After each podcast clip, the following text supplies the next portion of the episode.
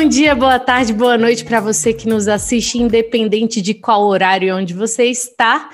Eu sou a Adriana Segovia.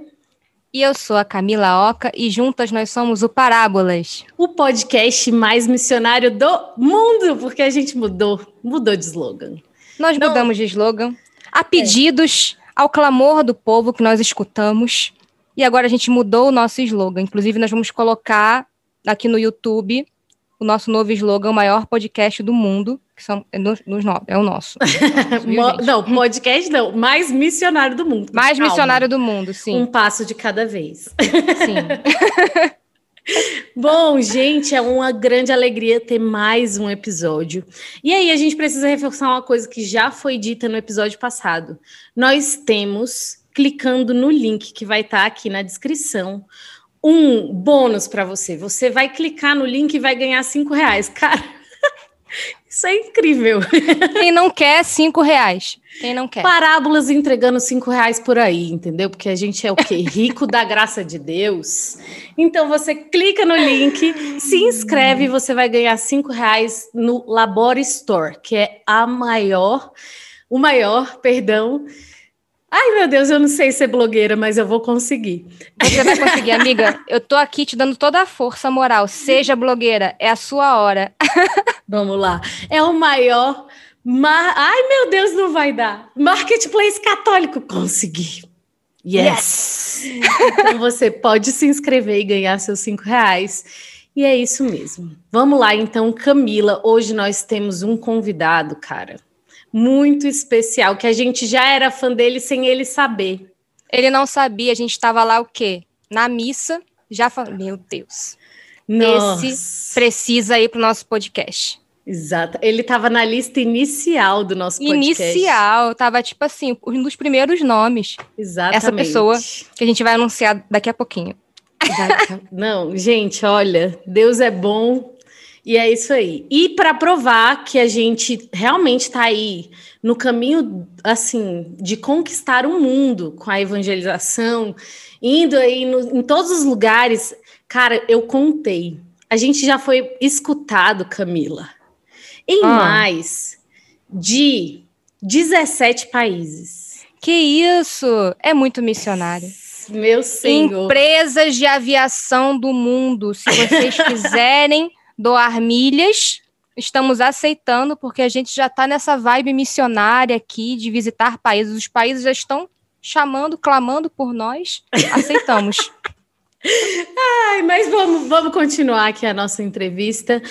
Por favor, Padre Vilmar, seja muito bem-vindo. Nós já sabemos um pouco, ainda vamos saber mais, mas o mundo quer saber. Quem é o Padre Vilmar? Onde que ele mora? De onde que ele é? Ele é religioso, não é religioso? Explica aí para gente. Então, que alegria poder estar aqui com vocês no podcast mais missionário do mundo. Que alegria poder estar, realmente que privilégio. Eu sou o padre Vilmar. Para mim é mesmo difícil fazer essa pronúncia aqui no Brasil, porque o nome correto é Wilmar, com W. Vilmar, porque é mais fácil para os brasileiros e não fazer confusão. Mesmo assim, aqui na paróquia, às vezes me chamam de Gilmar, de Valmir, Valdir. Tem uma senhora, Valdir, tem uma senhora que... Padre Valdir. é, o melhor é quando eu vou começar uma missa, que tem a comentarista que fala, e hoje vai presidir a celebração o Padre Valdir. E eu fico procurando Fico procurando o padre Valdir, onde que Chegou um padre, chegou um padre que eu nem, nem recebi ele aqui. Eu vou celebrar com alguém que eu não estou sabendo? Exato. O melhor foi um dia que fui chamado de Wilfrido. Enfim. Ai, Enfim, como tá. assim? Brasileiro é um povo criativo, né, padre? Não é. sei se você já é, percebeu é, isso. É um povo é um povo feliz, um povo alegre, um povo muito acolhedor. Tem um ano e meio que cheguei aqui em Brasil. Como elas falaram, eu sou da Colômbia. Sou da Colômbia, sou padre missionário da comunidade Congregação Legionários de Cristo, que tem presença em muitos países do mundo. Eu, como colombiano, entrei lá em Colômbia, fiz noviciado, depois fui, fui mandado para estudar em México. Fui lá que conheci a Nossa Senhora de Guadalupe. Agora, meu primeiro ministério sacerdotal é aqui, uma paróquia dedicada a ela, a Nossa Senhora de Guadalupe. Depois disso, estudei na Espanha, Salamanca, dois anos de humanidades. Depois, nos Estados Unidos, em New York, estudei dois anos de filosofia. Daí, fiz um trabalho pastoral um ano em Venezuela, depois quatro anos em México novamente, e depois voltei a voltei para a Europa, eh, fui a Roma, Roma, Itália, onde estudei eh, a teologia, teologia e mestrado de teologia. E foi lá o ano 2019, 4 de maio de 2019, que recebi a ordenação sacerdotal em Roma. Uma benção. Uau. Esse é um pouquinho o caminho que tenho tenho seguido. Eh, a minha história é um pouquinho mais longa do que isso, porque eu comecei eh, esse caminho ao sacerdócio desde bem pequenino. Eu lembro que eu tinha quatro ou cinco anos Hum. quando eu falei para minha mãe que eu queria ser padre. Nossa. Ah, Foi, nossa. foi, foi bem lindo, uma coisa que eu lembro muito, porque eu sou de uma cidade pequena que está bem perto da cidade de Medellín. Se chama El Santuário Antioquia. Perto de Medellín, que é a segunda cidade maior de, de Colômbia. E na minha paróquia tinha um sacerdote muito jovem, muito alegre, que trabalhava muito com os jovens, mas com um jeito de alegria que eu olhava para ele e eu falei, nossa, quando eu seja maior, eu quero ser como ele. Eu quero ser como ele. Foi a semente que Deus colocou no meu coração. E minha mãe, sempre que me, me levava em, na missa, se ajoelhava ao meu lado, sobretudo no momento da consagração, e falava para mim: então, se você quer ser padre, se quer ser sacerdote, pede para ele, no momento da consagração, pede para ele que você seja um bom e santo sacerdote, tá? E uma oração tão linda que eu comecei, sabe, desde essa idade. Até hoje que eu, que eu como sacerdote tenho o privilégio de levar a hóstia, eu faço essa oração que a minha mãe me ensinou. Com 11 anos entrei no seminário menor. Fui coroinha antes de isso, seminário menor. No seminário menor estive dois anos e meio.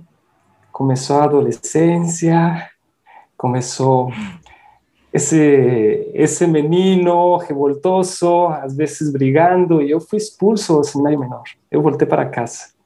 E, e Deus Deus teve seu de, de me procurar novamente para voltar ao seminário maior e fazer essa caminhada. E hoje ser eh, instrumento dele, onde ele quer que eu seja. No dia que eu recebi a minha ordenação sacerdotal, 4 de maio, aí em Roma, estava com a minha família, foi um dia de tanta gratidão, tanta realização. E nesse dia, eu acho que foi dois ou três dias depois, eh, me chamou meu superior para falar onde eu ia começar o meu ministério sacerdotal. E falou: Você vai para o Brasil. Brasil. E eu, nossa, Brasil, onde? Que parte? Na cidade de Brasília. Primeiramente, eu não sabia nada de português. Brasília, tive que procurar um mapa, procurar onde estava Brasília.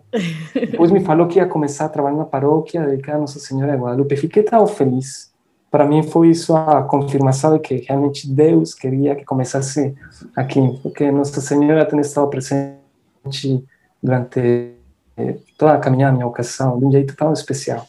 Então, eh, falei, nossa, vou lá com muita alegria, um novo desafio, aprender a língua, a cultura. Tinha muitos amigos brasileiros estudando comigo, todos me, me falavam coisas muito boas e realmente, realmente encontrei tudo isso aqui. E esse é um pouquinho a minha história. Podemos falar muito mais, mas em resumo é isso. Eu já estava aqui com uma lista né? Completa de perguntas já. É, eu tenho muitas perguntas. Só com, o seu- com um pouquinho de história que você contou da sua vida, eu já tenho algumas perguntas também para te fazer, padre.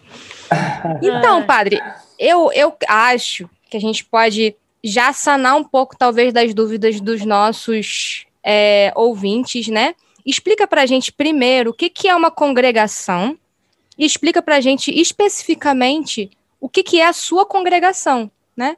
A fé, enfim, alguma coisa, a, a sua vivência dessa congregação, quem são os membros dessa congregação, né? Porque nós somos de uma comunidade também. Então a gente tem, Então. né?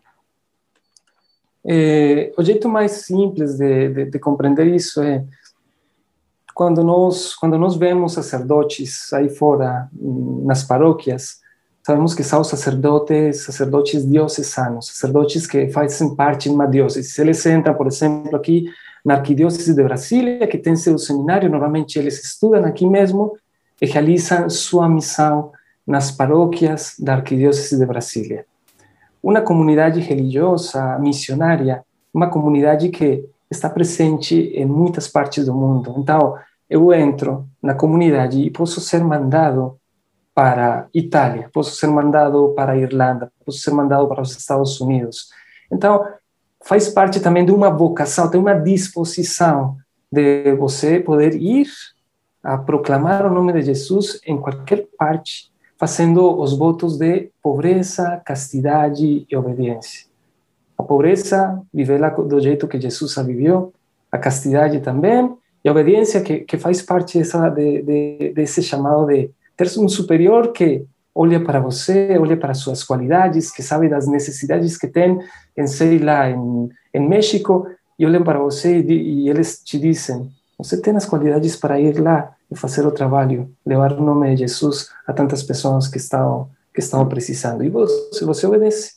Então, um jeito muito bonito também de viver essa vocação missionária. Então, eu, eu faria só essa distinção para não fazer muita complicação. Os diocesanos que ficam na sua diocese, arquidióceses, e as congregações, comunidades que são missionárias, que têm essa disposição de também fazer o mesmo trabalho, mas em qualquer parte do mundo. Uhum.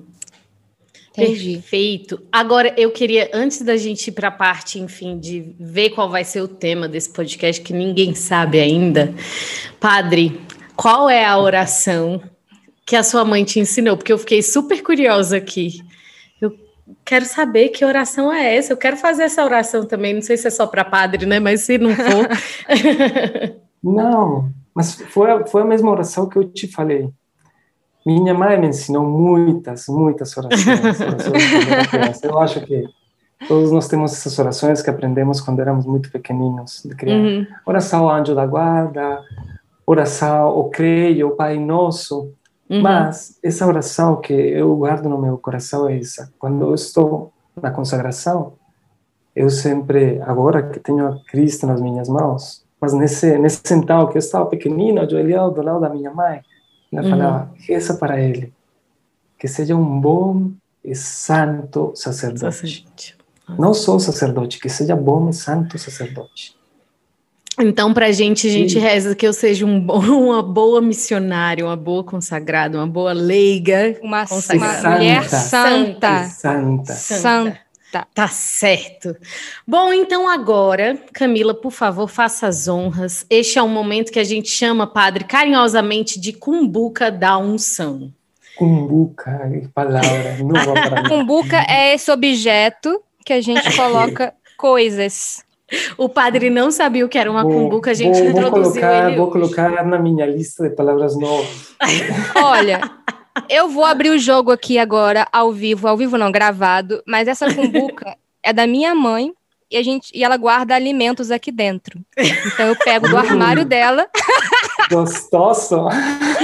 Eu pego do armário da, da cozinha para fazer a cumbuca da unção aqui no podcast. Mãe, desculpa.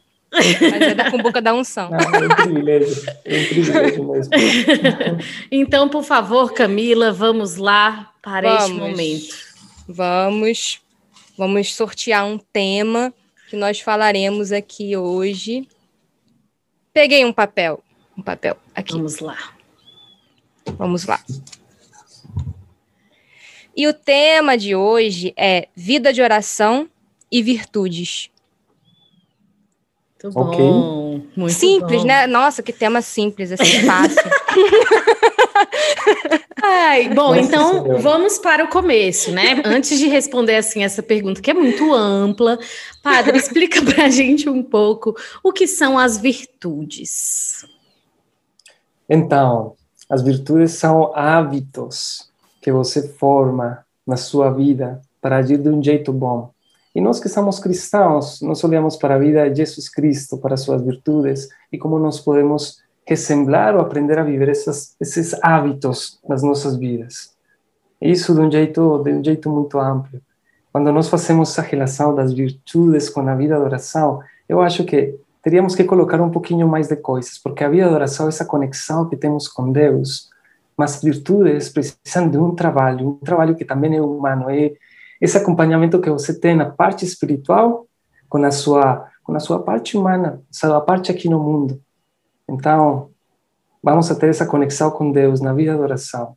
E as virtudes vão ser formadas, essa conexão com a vida de oração, mas com o trabalho que você faz no dia a dia. Os hábitos que fazem de você uma melhor pessoa.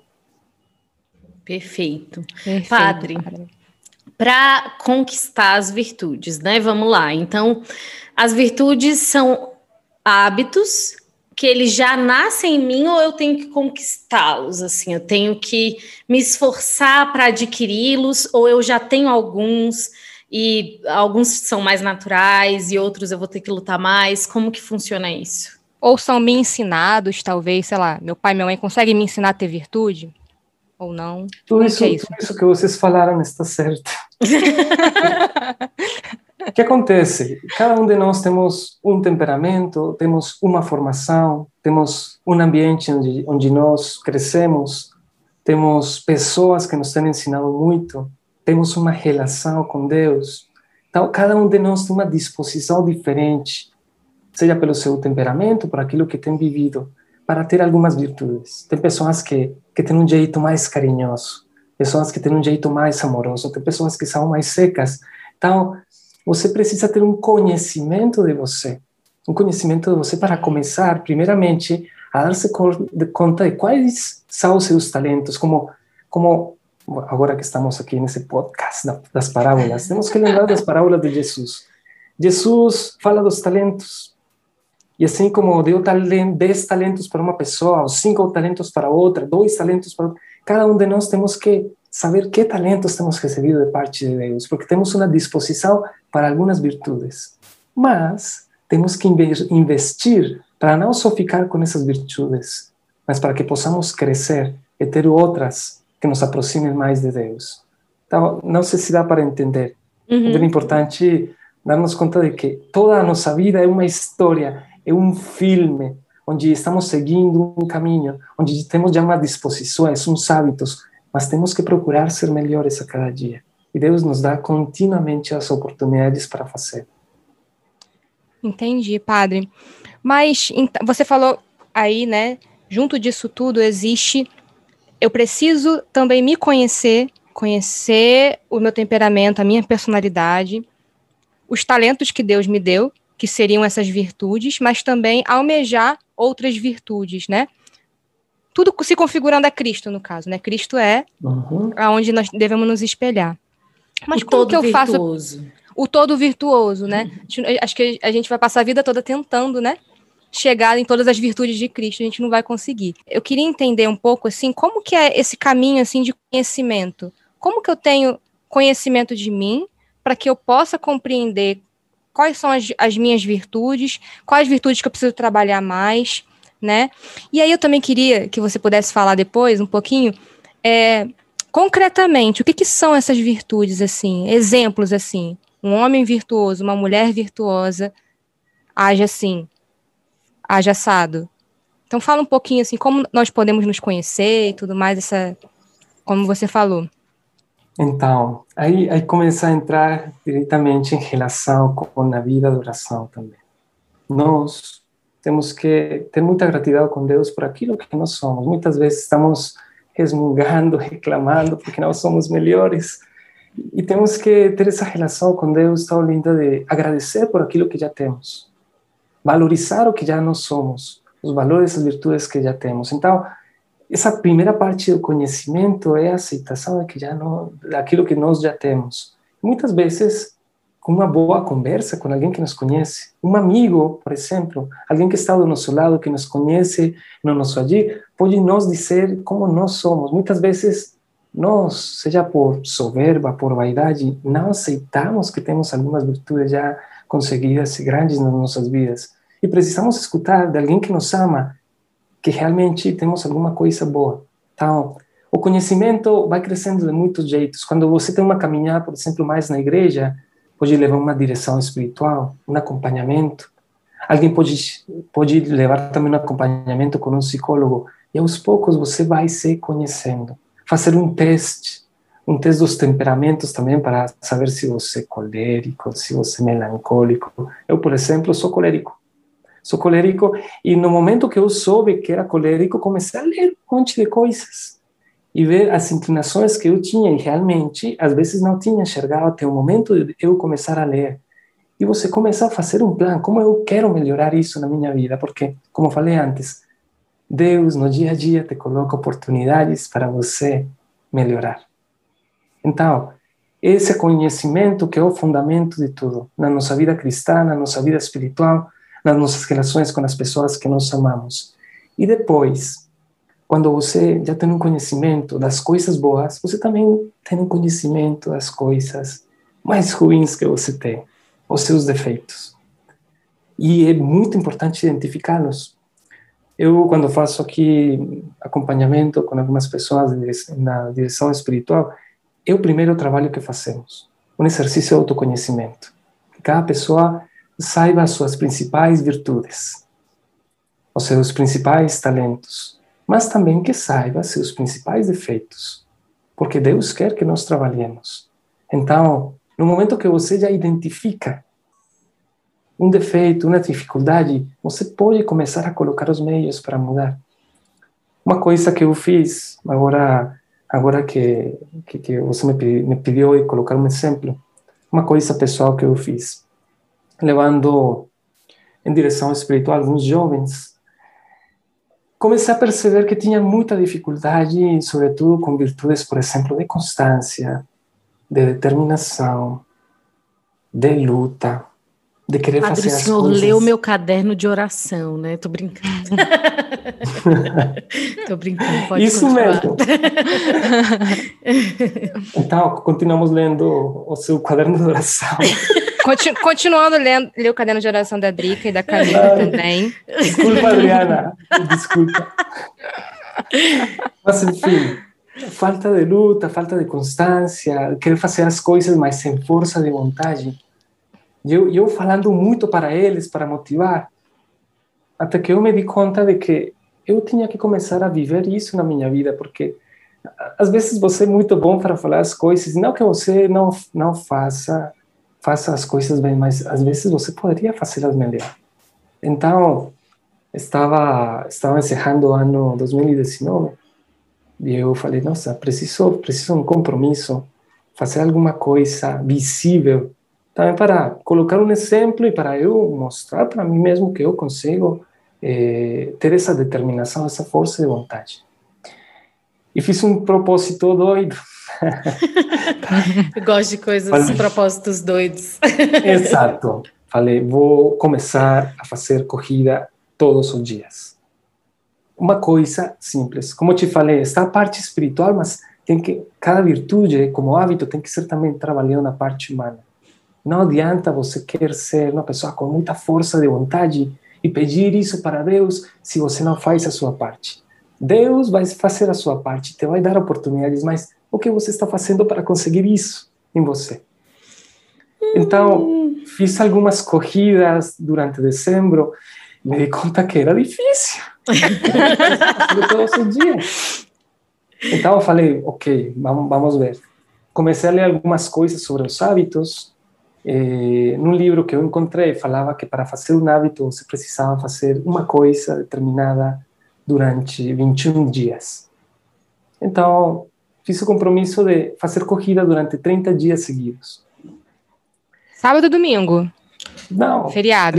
30 dias seguidos. Seguidos todos os dias. Né? Seguido todos Todo os dias. Dia, todos os dias. Não sei se falei errado em português. Você não, falou assim, certíssimo. Não, falou padre. É porque eu pensei assim, 30 dias seguidos, eu penso assim, vou correr todos os dias, mas sábado e domingo não, porque é final de semana, né? E começa a gente a ficar mole. Então, a negociar, então, falei, né? Assim. É, a negociar. Então, exato, falei todo dia, todo dia, todo dia. E, e foi esse o compromisso. E chegou o primeiro de janeiro. E nossa, o primeiro dia Tava, tava arrependido, assim como em que momento Por que, que eu fiz isso como propósito, né, meu Exato. Deus? Parte do propósito foi, foi, e não vou correr menos de 5 quilômetros, tem que ser 5 quilômetros pelo menos. Nossa, você já começou também, então, né? Exato. Então, comecei, comecei o primeiro, primeiro dia, deu certo. Segundo dia também. E começou a ir, começou a ir, começou a ir. Olha, comecei a descobrir uma coisa tão interessante. A corrida, a corrida é uma escola de vida. E depois eu comecei a, a, a ler nas cartas de São Paulo. São Paulo fala do, dos atletas. São Paulo fala desse sentido de que você, para chegar ao final da carreira, tem que lutar, tem que se preparar. E que muitas vezes, aqui na Terra, nós encontramos atletas que estavam lutando por coroas perecíveis. E nós que estamos lutando por uma coroa que é para sempre, às vezes não estamos lutando do jeito certo. Ele fala: combati o bom combate, cheguei ao final da carreira, da corrida, conservei a fé.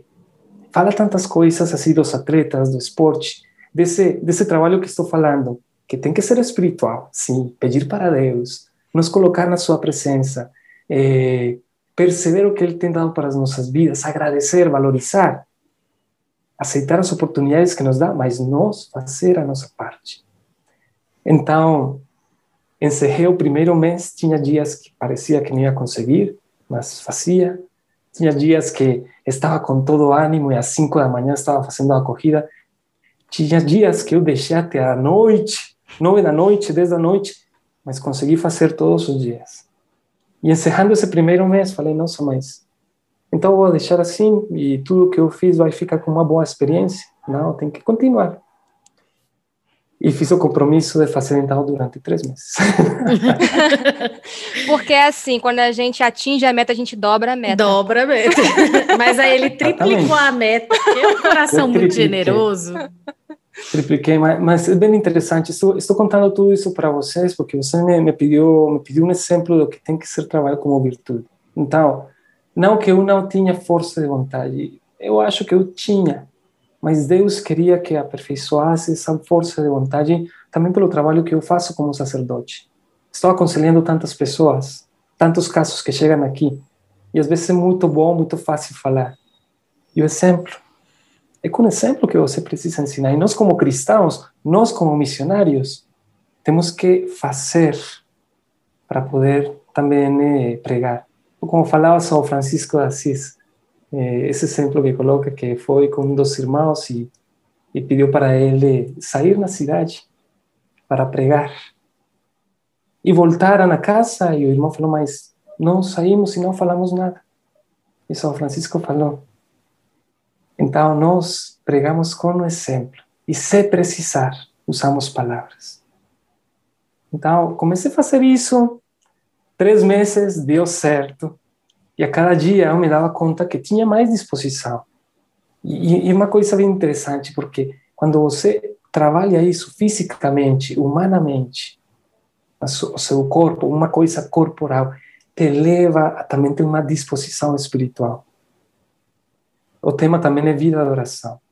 A vida de oração tem que ser uma coisa constante, uma coisa que você pratica todos os dias, é um alimento alimento para a alma, para você estar forte. Se você deixa a sua oração só para momentos pontuais, quando você está precisando de Deus, quando você se sente bem, quando você recebe uma graça muito grande, então a sua vida de oração não é forte, porque cai em qualquer momento, quando você tem a primeira dificuldade.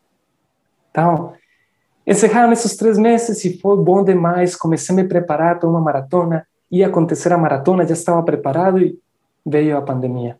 Não consegui. Mas comecei a fazer muitas provas, corri a meia maratona. No meu dia aniversário, quando cumpri 34 anos, esse dia corri 34 quilômetros. É, tem sido muito bom, muito bom, realmente.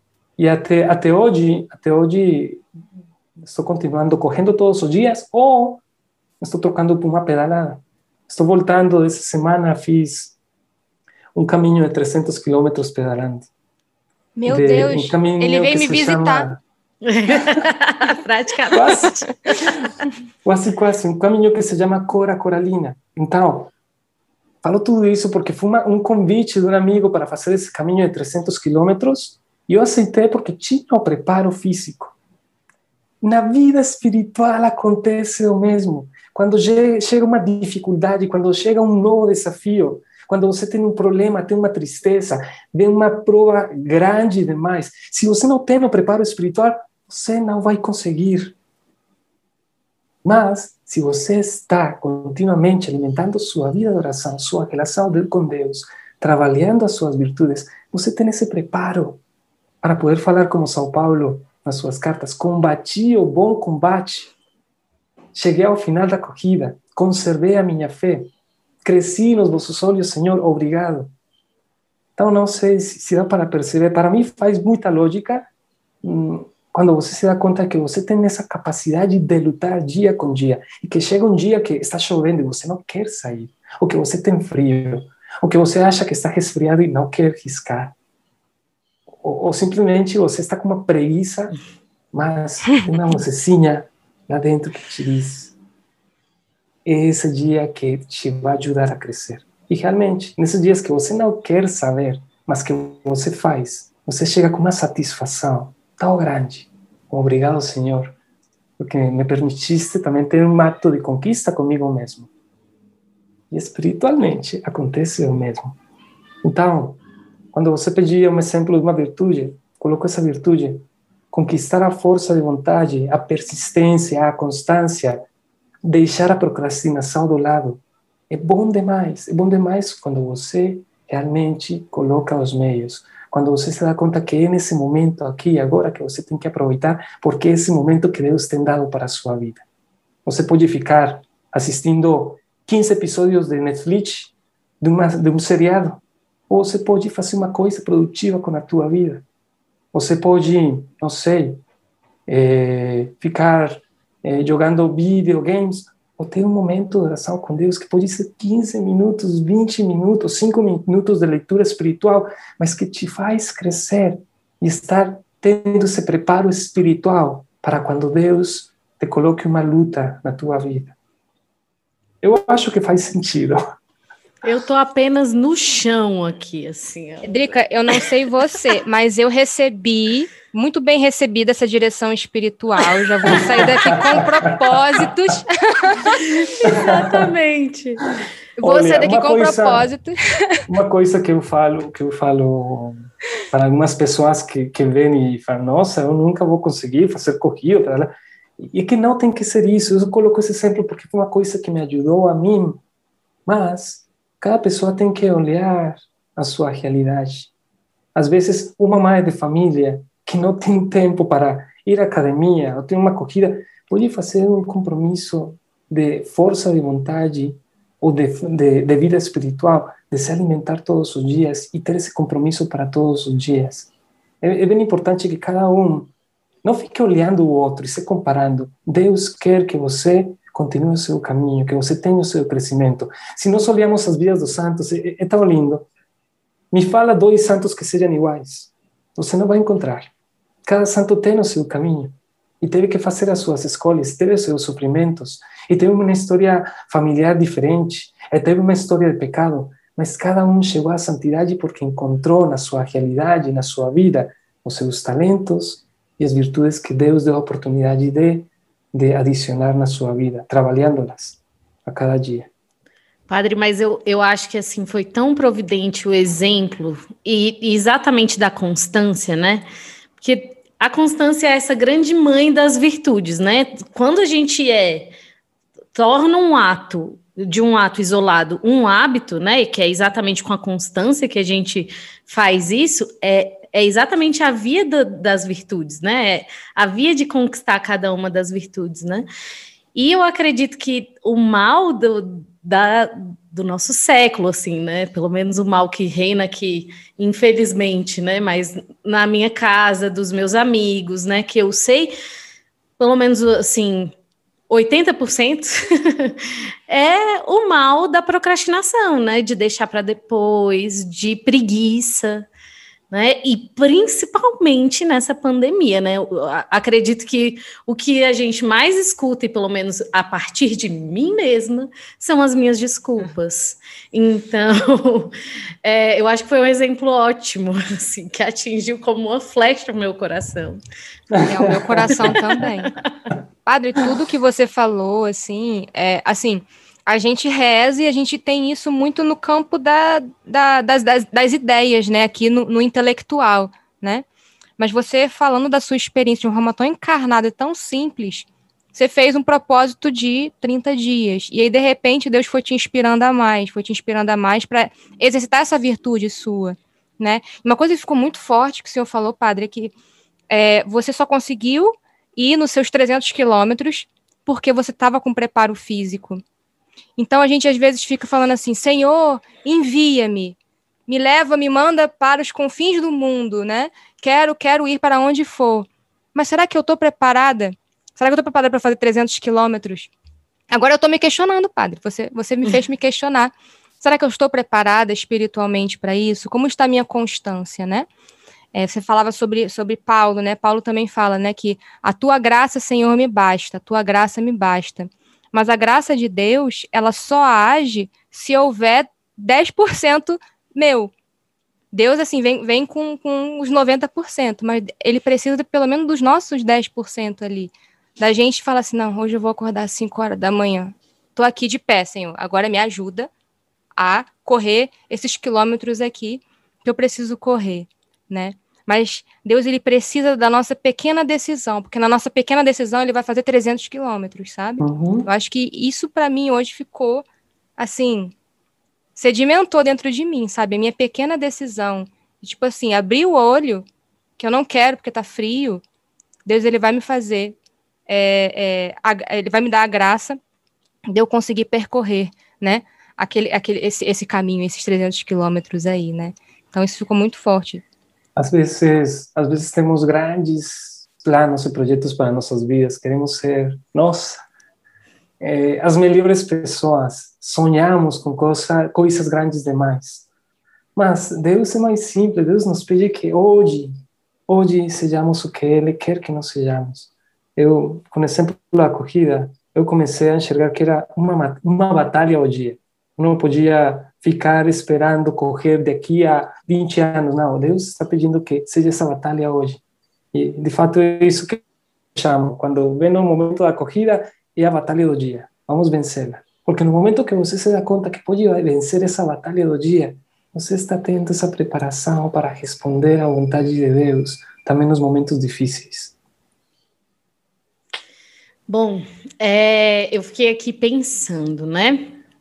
Que é, nesse caminho realmente de virtudes, né, de bons hábitos, de hábitos que não somente é, são, é, são bons por si só, mas eles nos levam à santidade, né? Então, é, e eu achei muito legal essa questão de hábitos humanos, exteriores, que vão auxiliando a nossa busca interior, né? A nossa busca por Deus, a nossa intimidade Deus, né?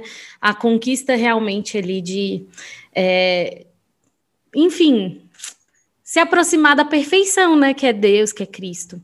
E é, teve uma vez que um amigo meu, ele estava me contando sobre São José Maria Escrivá, né? E aí ele me falando algumas questões, algumas sugestões, né? Que ele dava da. Ah, eu esqueci o nome, mas Minuto Glorioso, não. É, para você despertar logo que toca o despertador, né? Tipo assim, sem procrastinar, não, mas sem ficar na cama enrolando. Minuto, minuto heróico. Minuto heróico. Né? E, uhum. e, pequenas coisas, assim, pequenos hábitos que vão nos auxiliando, né, a realmente ir buscando essa perfeição exterior, né, buscando lutar realmente por algo exterior, mas que vai ordenando, parece que tem uma graça realmente, né? É como se a gente abrisse uma porta para que Deus entrasse e agisse ali mais concretamente, né? É, e esse, esse meu amigo, ele é seminarista. E aí ele sempre me falava, Drica, às vezes eu fico pensando, é claro que vai ser diferente quando eu me tornar padre, né? Mas que é, penitências assim, bem, bem pontuais, né? Eu fico pensando que elas vão ajudar muito as pessoas, porque elas às vezes nem conhecem, desconhecem esses hábitos que podem ajudá-las a crescer num, num, caminho de santidade, de intimidade com Deus, né? É, você já experimentou isso assim externamente, né? Que agora você deu um exemplo pessoal, né?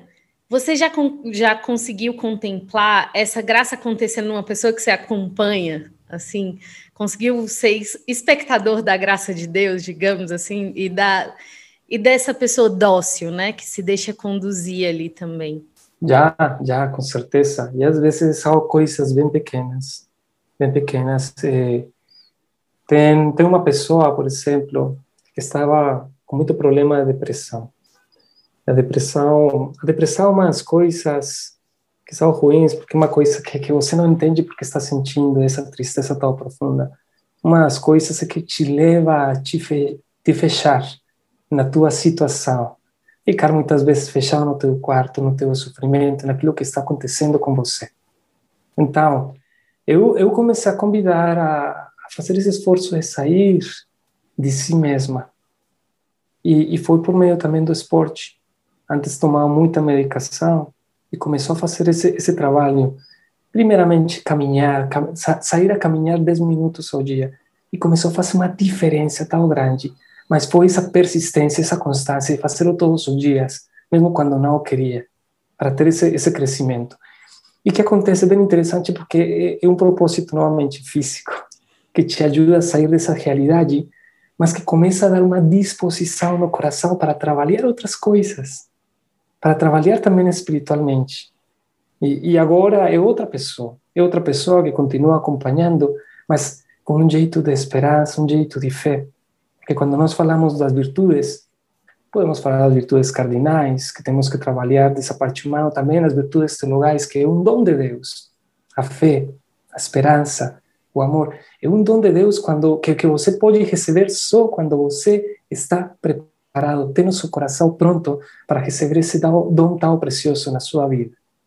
Então, com certeza, uma alma, uma pessoa que quer trabalhar, que quer crescer, Deus continuamente vai dar as oportunidades. Seja com acompanhamento com alguém, seja por meio da oração, seja escutando outras pessoas, seja escutando bons conselhos. Deus não abandona ninguém, é uma coisa que eu falo continuamente para as pessoas sobretudo na confissão. Quantas vezes vamos para a confissão levando o mesmo pecado? E Deus não desiste de nós. Ele não desiste de nós. A mesma oportunidade de estar aí nessa confissão, porque Deus não tem desistido de nós e nos dá a oportunidade de recomeçar. Como é que nós vamos desistir dele? Como é que nós vamos desistir do nosso trabalho para ser melhores a cada dia? Bom, é isso. tem uma, uma é, enfim, a gente trouxe essa questão do temperamento, né, lá no começo.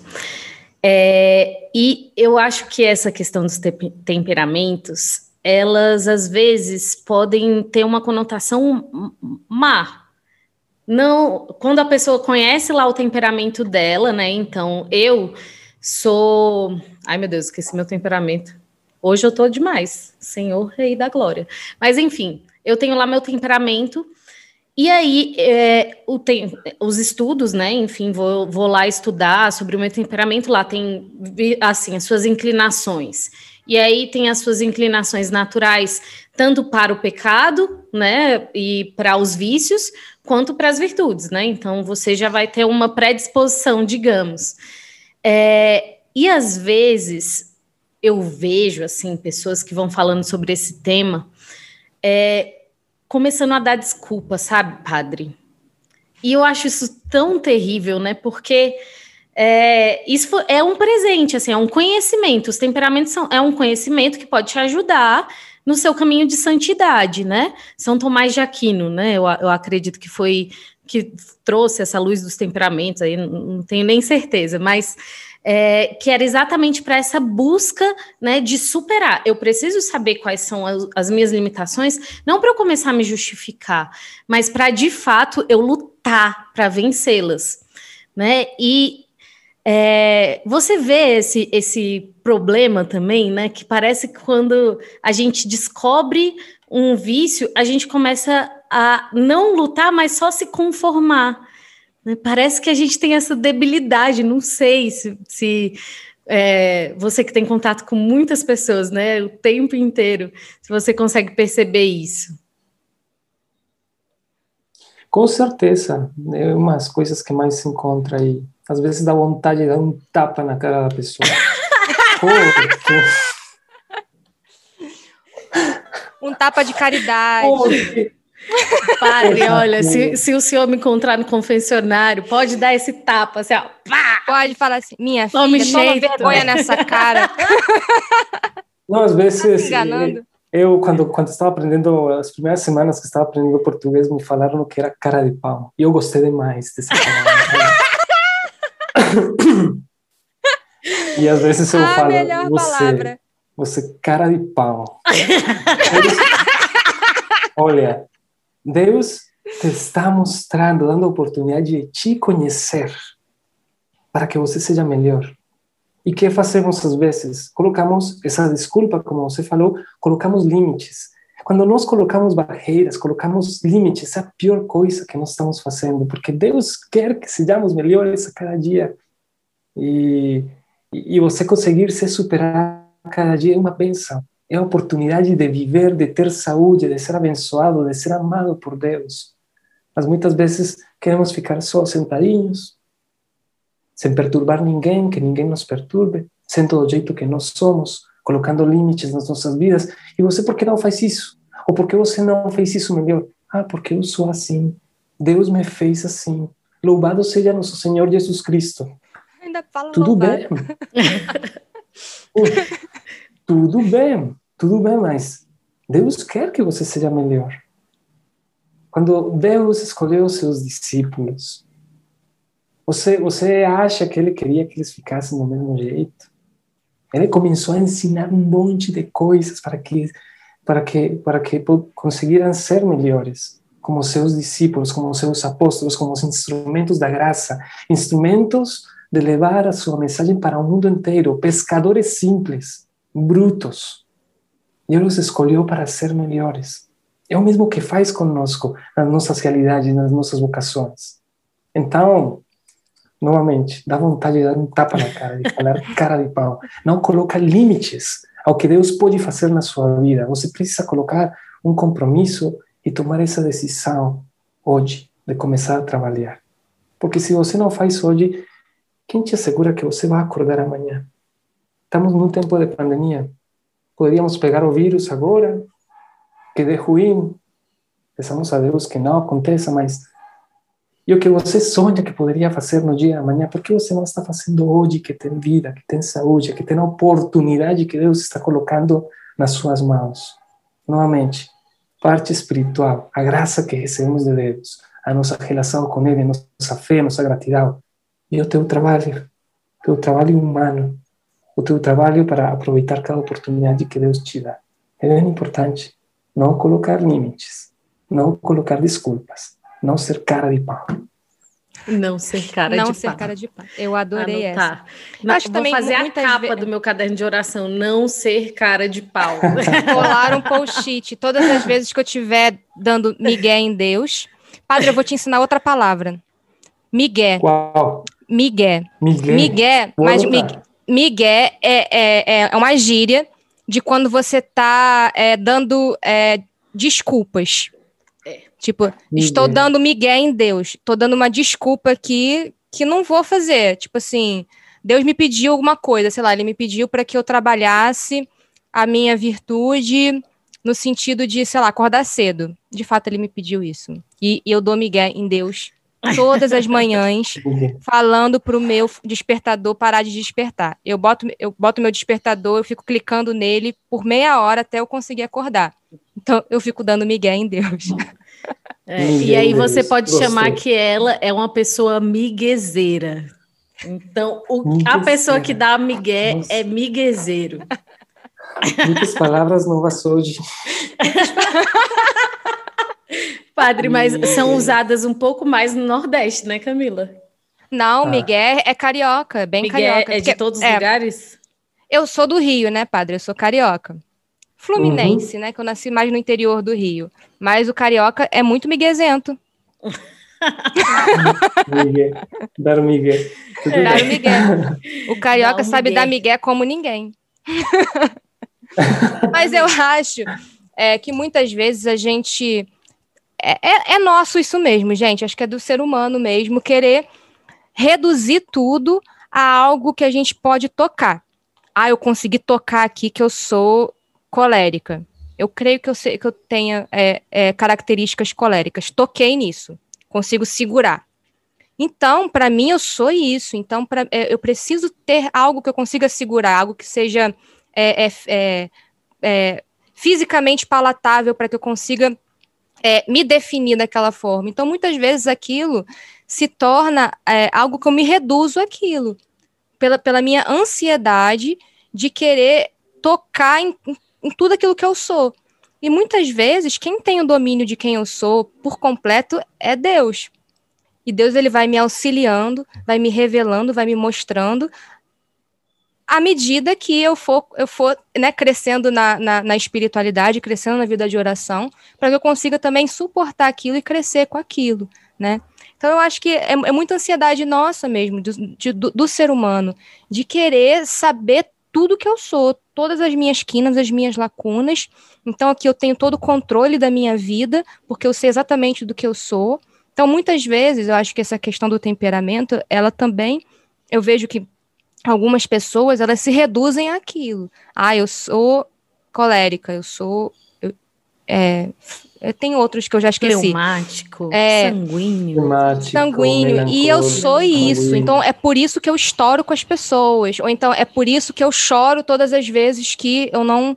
A, a, eu tenho uma expectativa e essa expectativa ela não é atendida. Então, é, às vezes eu me eu paraliso naquilo e eu não entendo. Por que, que eu choro todas as vezes que minhas expectativas não são atendidas? Aí eu, eu descobri isso, então talvez Deus queira tocar nisso.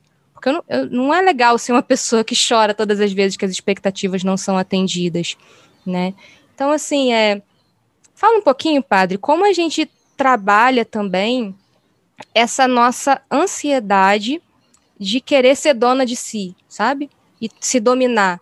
E aí pegar até coisas boas, que é é, é, é a, a, os temperamentos, que é o, o conhecimento de, enfim, das nossas áreas do nosso ser, e às vezes desvirtuar isso e não conseguir crescer espiritualmente?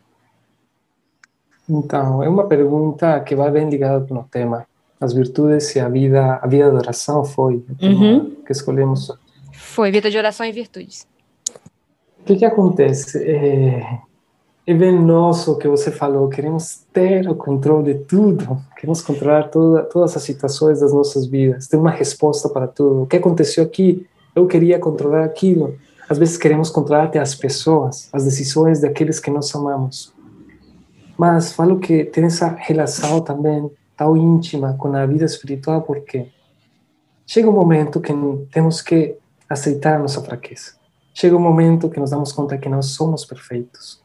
Chega um momento que nos damos conta que temos tanta coisa para para acrescentar nas nossas vidas, para crescer diante de Deus. E é no momento de entrar nessa confiança com Deus. Quando nós não temos o controle de tudo, damos o passo espiritual de dizer: Senhor, isso aqui eu não posso controlar, mas eu sei que você pode controlar. E estou nas suas mãos. Então, requer, requer esse preparo espiritual para aceitar que você não tem o controle de todas as coisas.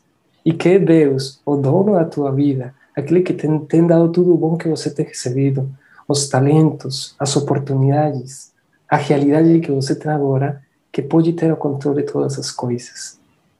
É, é um passo difícil, como falei, mas quando continuamente em uma relação com Deus, é muito mais fácil de aceitar. Assim como um casamento, um casamento que tem que tem uma relação boa, um diálogo bom, chega às dificuldades e tem a capacidade de dialogar e de aceitar coisas que às vezes seria muito difícil de aceitar. O mesmo acontece na nossa relação com Deus.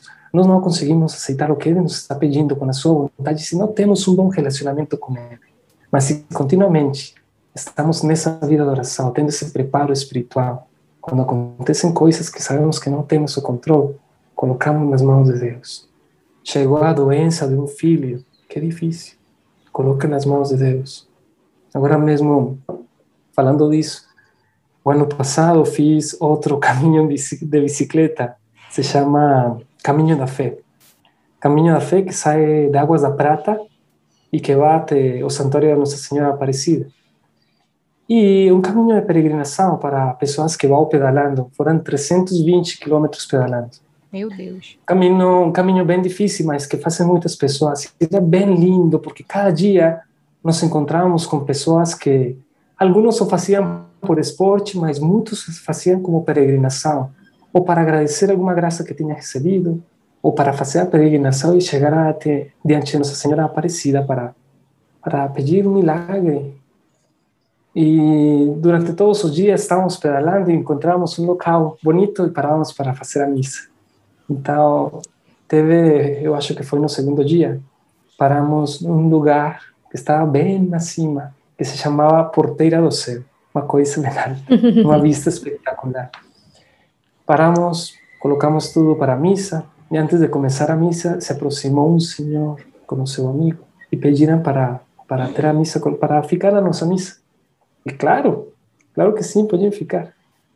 Começou a missa e tive essa inspiração de pedir para cada um que colocasse a intenção que estava levando nesse caminho. No momento de esse senhor falar, começa a chorar chorar, chorar, chorar, chorar, chorar. E começa a falar. Começou a falar que sua filha, que tinha três aninhos, estava com leucemia, que estava fazendo o caminho, o caminho para pedir a Nossa Senhora, a Nossa Senhora, esse milagre, a curação da sua filha, única filha. Fizemos a missa, foi uma coisa bem linda. Ao final, gravamos uma mensagem para, para Carol, Carolina, que se chama menina. E, e, ele foi feliz, foi feliz, chegou Nossa Senhora Aparecida, continuamos em contato. E das mensagens que ele mandava sempre, eu sei que não tenho controle disso, mas tenho fé que Nossa Senhora e que, e que Deus nos vai dar esse milagre.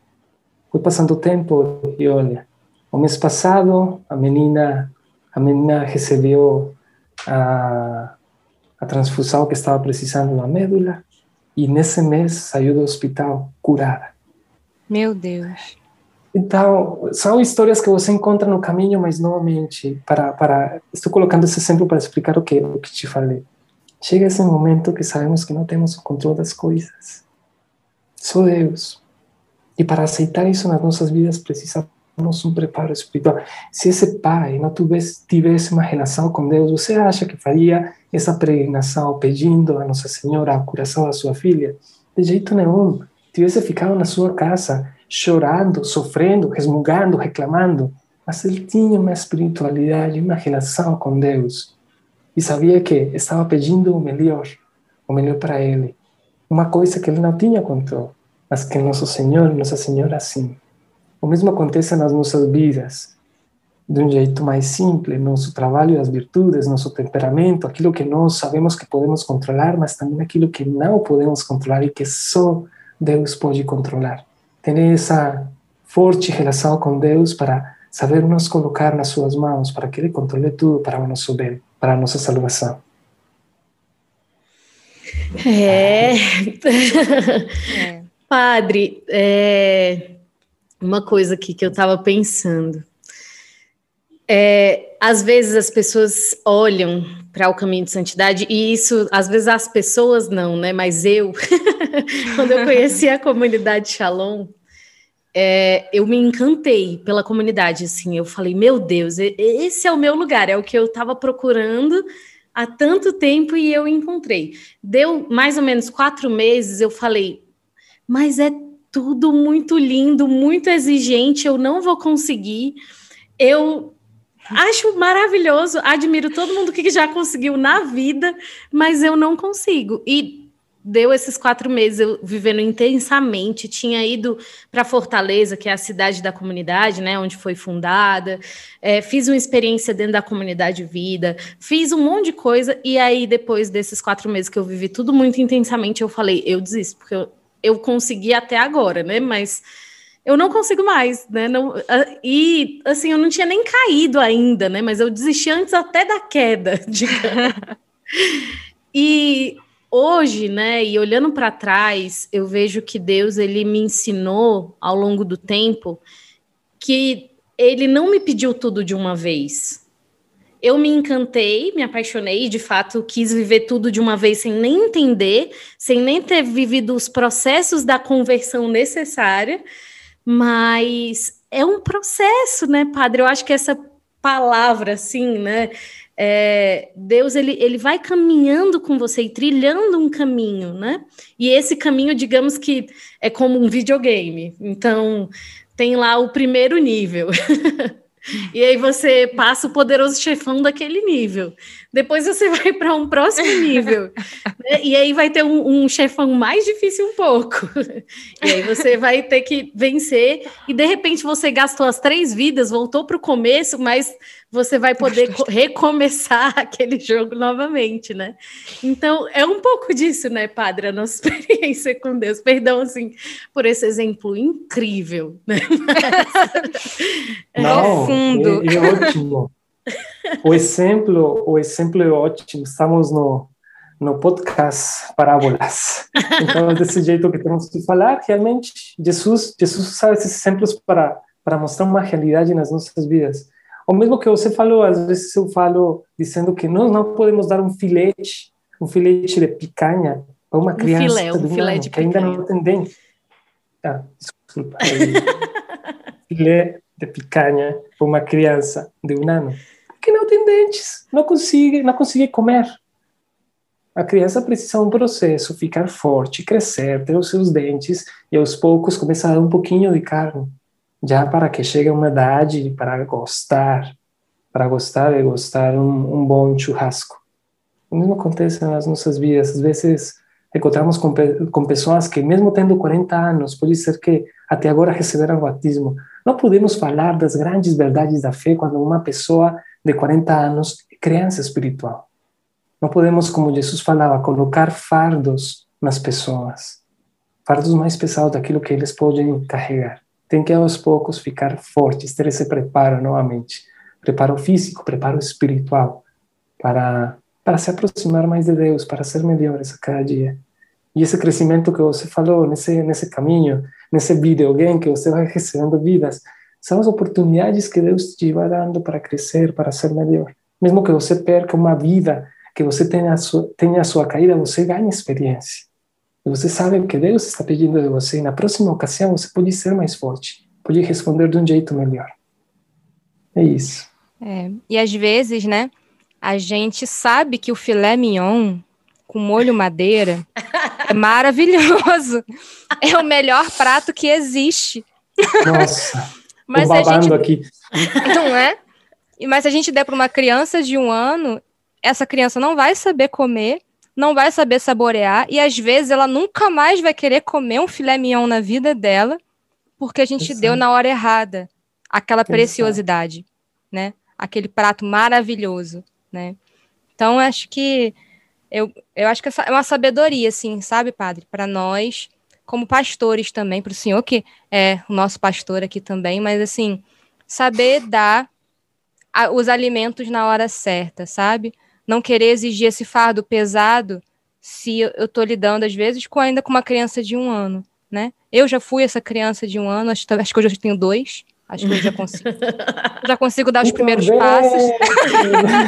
Saiu do leite, foi para papa. Fui para papa. eu já consigo comer alimentos sólidos, assim, uma batatinha, uma cenoura. Amassar. Mas é isso. É isso. Ai. Ai, gente.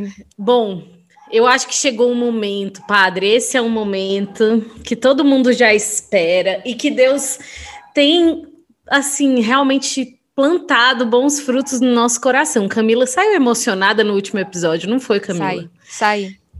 este, este é o momento em que Deus nos dá uma graça de sermos co-criadores no caso, o convidado terá uma graça de ser co-criador, que ele vai, assim, inspirado pelo, pelo Espírito Santo, falar para nós qual que é a parábola desse episódio. Como Jesus contaria uma parábola nesse episódio? Nossa! Fácil, né? Simples. Padre, olha, você pode pegar uma parábola que já existe e só incrementar ou criar uma do zero. Assim, é. não tem problema. O senhor falou bastante hoje Vamos... da parábola dos talentos, né? Não é, sei se o senhor sei, quer falar sobre isso. Sei o que estava pensando. então, uma parábola do céu, Nossa Senhora. E vocês vão ajudar? Vocês vão a gente ajudar? pode ajudar, é. tranquilo, é. Dando umas dicas aqui e tal. Sai mais assim... caro, sai mais caro. ok, ok. Então, poderíamos começar, poderíamos começar falando que Deus, Deus escolheu duas, duas missioneras, missionárias, não? Duas missionárias da comunidade Shalom. Duas missionárias com histórias bem diferentes. Duas missionárias com talentos também bem diferentes. Duas missionárias com as suas dificuldades, mas que colocou nos seus corações o desejo de entregar as suas vidas. E de começar, de começar um apostolado lindo como é o podcast Parábolas. Então, eu acho que a parábola de Jesus falaria, falaria dessas duas missionárias como dizendo: elas responderam aos talentos que ele colocou nos seus corações. Não sei se seria assim um pouquinho a parábola ou teria que ser formulado de outro jeito. Padre, Acho que está perfeito. É. é. Já vai para é que... o meu caderno de oração. É porque eu não estava esperando por essa parábola. Já é o segundo episódio que a parábola tem endereço, né? Tem endereço, assim? exatamente. Assim. Mas olha, ah. olha, eu falo, eu falo isso porque vocês estavam começando, vocês estavam começando e nós falamos de vida de oração e de virtudes. Vocês deram o primeiro passo de tomar uma decisão em conjunto, de levar o nome de Jesus por meio desse podcast. E eu acho que no caminho vocês têm, têm encontrado essas coisas que podem melhorar, essas coisas boas que já estão dando, e um caminho, como você fala, um caminho de crescimento, porque é isso que Deus permite nas nossas vidas então, por meio das virtudes que você já tem e a sua relação com Deus, porque isso que você está transmitindo, Deus, nos corações dos outros, podem continuar crescendo. Então, não esqueçam que vocês são instrumentos de Deus por meio desse apostolado e que a melhor parábola seja as suas vidas, as suas vidas entregando a cada minuto, entregando a cada capítulo que fazem aqui, entregando também com o exemplo das suas vidas aquilo que Deus quer transmitir por meio de vocês. Ao final do dia, nós somos instrumentos de Deus. E que lindo poder ser bons instrumentos, fiéis instrumentos de Deus, não de nós. Eu posso transmitir o Padre Vilmar, Adriana pode transmitir Adriana, Camila pode transmitir Camila, ou podemos transmitir Deus e seu amor. E por isso, quando nós sabemos que temos seguir tanto de parte de Deus, não podemos ficar de mãos cruzadas. Temos que começar a trabalhar e transmitir. Então, que linda parábola, eu acho. Pensar em vocês duas que estavam fazendo esse trabalho e que estavam sendo fiéis. E que no caminho vão haver eh, dificuldades, sim, mas que as dificuldades podem fazer de vocês mais fortes e crescer mais virtudes e, sobretudo, que cresçam muito mais na sua relação com Deus, na sua oração. Tá bom? Amém. Meu Deus do céu. Meu Deus. Eu não estava esperando por essa, Drica. Nem eu. A gente precisa fazer um caderno de oração do Parábolas. Exatamente. Eu acho que sim. Não esperava. Eu vou falar esse, esse, esse nome que vocês colocaram na podcast é perfeito. Perfeito, porque se nós olhamos para a vida de Jesus, como é que ele ensinava? Por meio das parábolas. E uma coisa que eu tento tento fazer muito nas minhas pregações é sempre colocar algum exemplo. Não sou Jesus, não tenho suas parábolas, mas Deus permite histórias na minha vida, assim como permite histórias na sua vida que você pode usar para levar o nome de Jesus aos outros. E que lindo, que lindo é quando você escuta as outras pessoas, nossa, me ajudou muito essa história, porque eu entendi a minha história, alguma coisa que está acontecendo na minha vida. Por isso falo, somos instrumentos de Deus e que bom que possamos ser fiéis. Que vocês continuem sendo fiéis, crescendo nas suas virtudes, crescendo na sua oração, e continuem levando Deus a todos os lugares do mundo. O podcast mais escutado, o podcast mais missionário do mundo, tá? Amém. Amém Ave Maria. Estamos aqui Ai. muitíssimo agradecidas. Nossa. Demais, demais, padre. É Muito feliz. Não, que Acho que foi exatamente as palavras que nós precisávamos escutar hoje. Uhum. Confirmo. Padre, bom, agora nós queremos pedir para você é, que o senhor conduza uma oração, né, para que também as pessoas que estão nos escutando é, vivam essa experiência, né?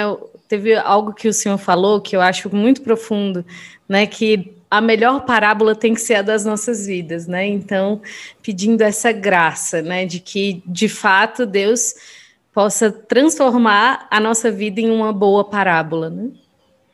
Aí eu queria ainda adicionar, padre, que após a oração o senhor já dê a sua bênção para nós, para todos os ouvintes, para nós também que estamos aqui tá bom? Por favor. Tudo bem. Com muita alegria e carinho, tá? Em nome do Pai, do Filho e do Espírito Santo. Amém. Senhor Jesus, primeiramente te quero agradecer por esse momento, por esse, esse momento em que podemos falar de Ti, falar de Sua ação nas nossas vidas. Quero colocar nas vossas mãos a Adriana, a Camila, que estão levando esse podcast para que continuem sendo bons instrumentos da tua palavra, do teu amor. Também quero pedir por cada uma das pessoas que, que estão escutando, que escutarão este podcast, para que possam também olhar nos seus corações, enxergar nas suas vidas o vosso amor, que possam ser instrumentos da vossa graça nas suas realidades, nas suas vocações, que se den contas que, que se den conta que não tem limite na tua graça que cada um deles pode fazer tantas coisas se decidem ser fiéis àquilo que você está colocando nos seus corações.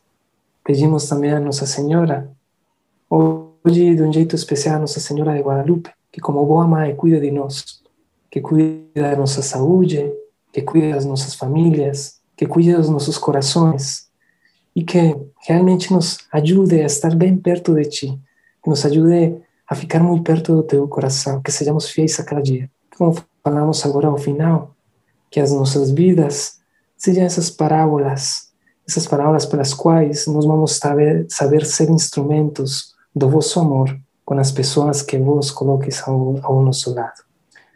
O Senhor esteja convosco. Ele, Ele está, está, no meio de nós. Abençoe-vos, Deus Todo-Poderoso, Pai, Filho, Espírito Santo. Amém.